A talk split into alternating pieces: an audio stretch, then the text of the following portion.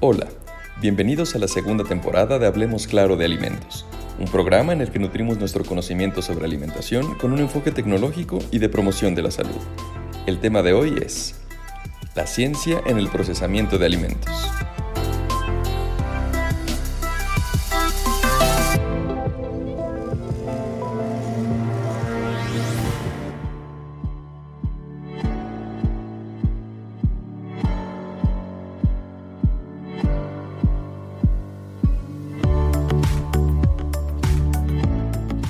No existe una definición de procesamiento de alimentos que sea ampliamente comprendida y aceptada. Las percepciones sobre los alimentos procesados varían muchísimo entre sí.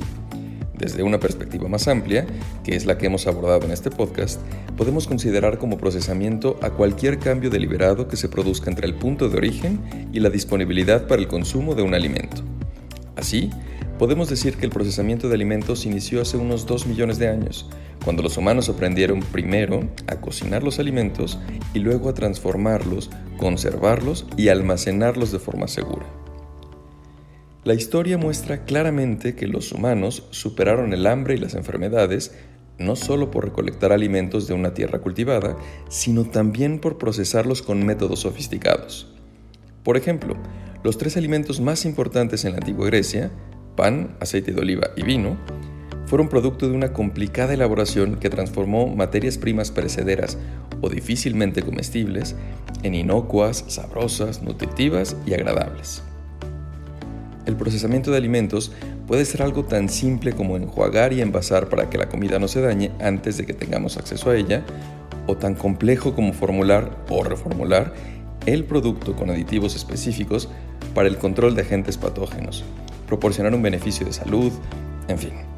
Hay quienes procesan sus alimentos en casa, enlatando productos de huerto propio, quienes los deshidratan en el microondas o en la freidora de aire, quienes siguen la receta de un pastel, una galleta o un guiso, todos ejemplos válidos del procesamiento de alimentos. Así como la sociedad ha evolucionado con el tiempo, nuestra forma de alimentarnos también ha cambiado durante siglos hasta convertirse en un sistema global de inmenso tamaño. Hoy, el sistema alimentario de consumo es complejo y nuestra comida es, en general, segura, sabrosa, nutritiva, abundante, diversa, menos costosa y más accesible que nunca. Este vasto sistema alimentario incluye la producción agrícola, la recolección, tenencia y almacenamiento de materias primas, la manufactura de alimentos, formulación, procesamiento y envasado, el transporte y la distribución, venta al por menor, servicio de alimentos y preparación de alimentos en el hogar. El éxito de este moderno, y no está de más repetirlo, vasto y complejo sistema alimentario, integra la biología, química, física, ingeniería, microbiología, nutrición, toxicología, biotecnología, genómica, informática y muchas otras disciplinas para resolver problemas difíciles, como las deficiencias nutricionales y la seguridad alimentaria, por nombrar algunos. El compromiso de los profesionales de la ciencia y la tecnología de los alimentos con el avance de la ciencia de los alimentos se enfoca en garantizar una alimentación segura, un suministro abundante y contribuir a que haya personas más sanas en todo el mundo. Como la comida, el sistema ha cambiado drásticamente de uno centrado en la producción familiar de alimentos en granjas individuales y la conservación de alimentos en el hogar al sistema moderno de hoy en el que la mayoría de las personas no se sienten vinculadas a sus alimentos ni están familiarizadas con la producción agrícola ni con todo el camino que debe recorrer cualquier producto alimentario para llegar a nuestros platos.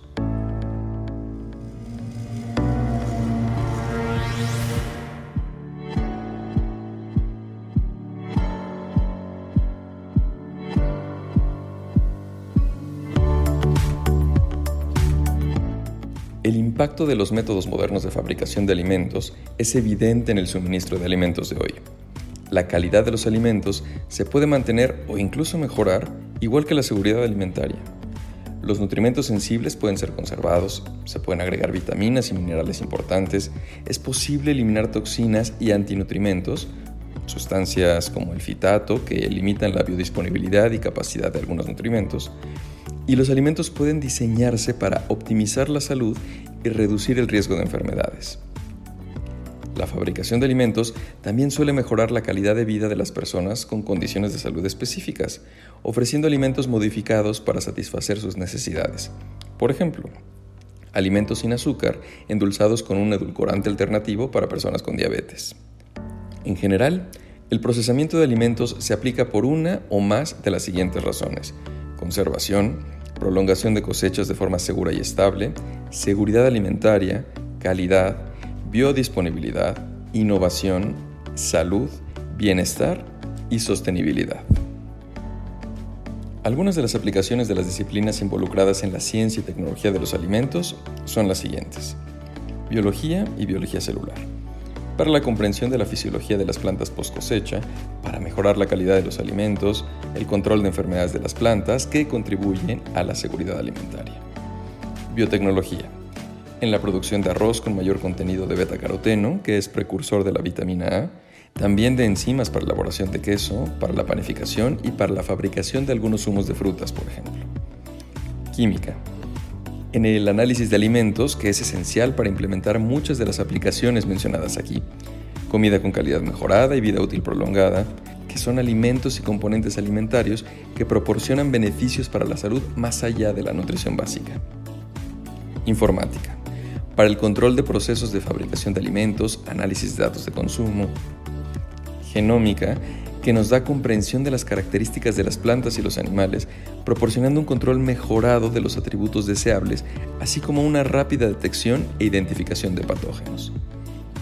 Ciencia de los materiales, que propone embalajes eficaces, comprensión de cómo los materiales y las propiedades de los alimentos proporcionan estructura para la textura, sabor y liberación de nutrimentos. Microbiología, para la comprensión de la naturaleza de las bacterias, tanto las que son beneficiosas como las que causan deterioro, así como microorganismos causantes de enfermedades. Desarrollos y avances en la detección, identificación, cuantificación y control de parásitos, hongos y virus. Nutrición. Al servicio del desarrollo de alimentos enriquecidos con vitaminas y minerales para el mantenimiento de la salud. Alimentos funcionales para abordar necesidades sanitarias específicas de determinadas subpoblaciones desarrollo de dietas que coincidan con los nutrimentos requeridos por sectores específicos de la población, contribuyendo a mejorar la salud y el bienestar. Física e ingeniería para el desarrollo de procesos de fabricación de alimentos eficientes para conservar atributos alimentarios y garantizar la seguridad alimentaria. Control de la contaminación en la fabricación de alimentos, protección del medio ambiente, reducción de desperdicios. Ciencia sensorial que nos ayuda a la comprensión de la palatabilidad para satisfacer diferentes necesidades y preferencias de sabor. Toxicología.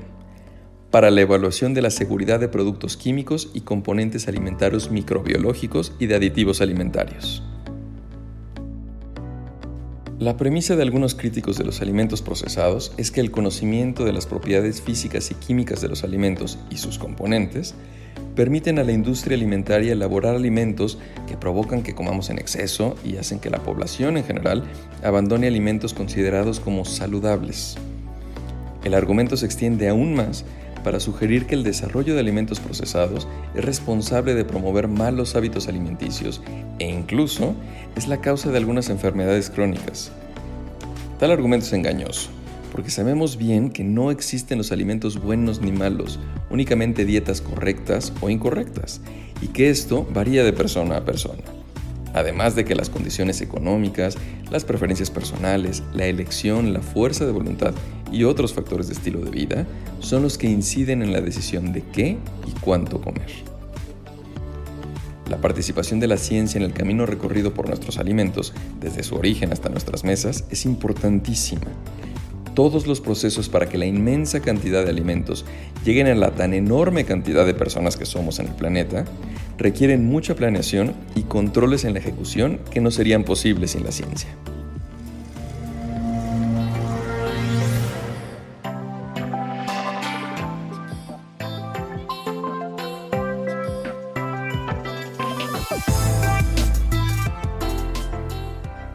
Gracias por escucharnos. Esto fue Hablemos Claro de Alimentos. En nuestra próxima emisión ahondaremos en los procesos científicos y tecnológicos que se implementan en la fabricación y conservación de alimentos. Los esperamos.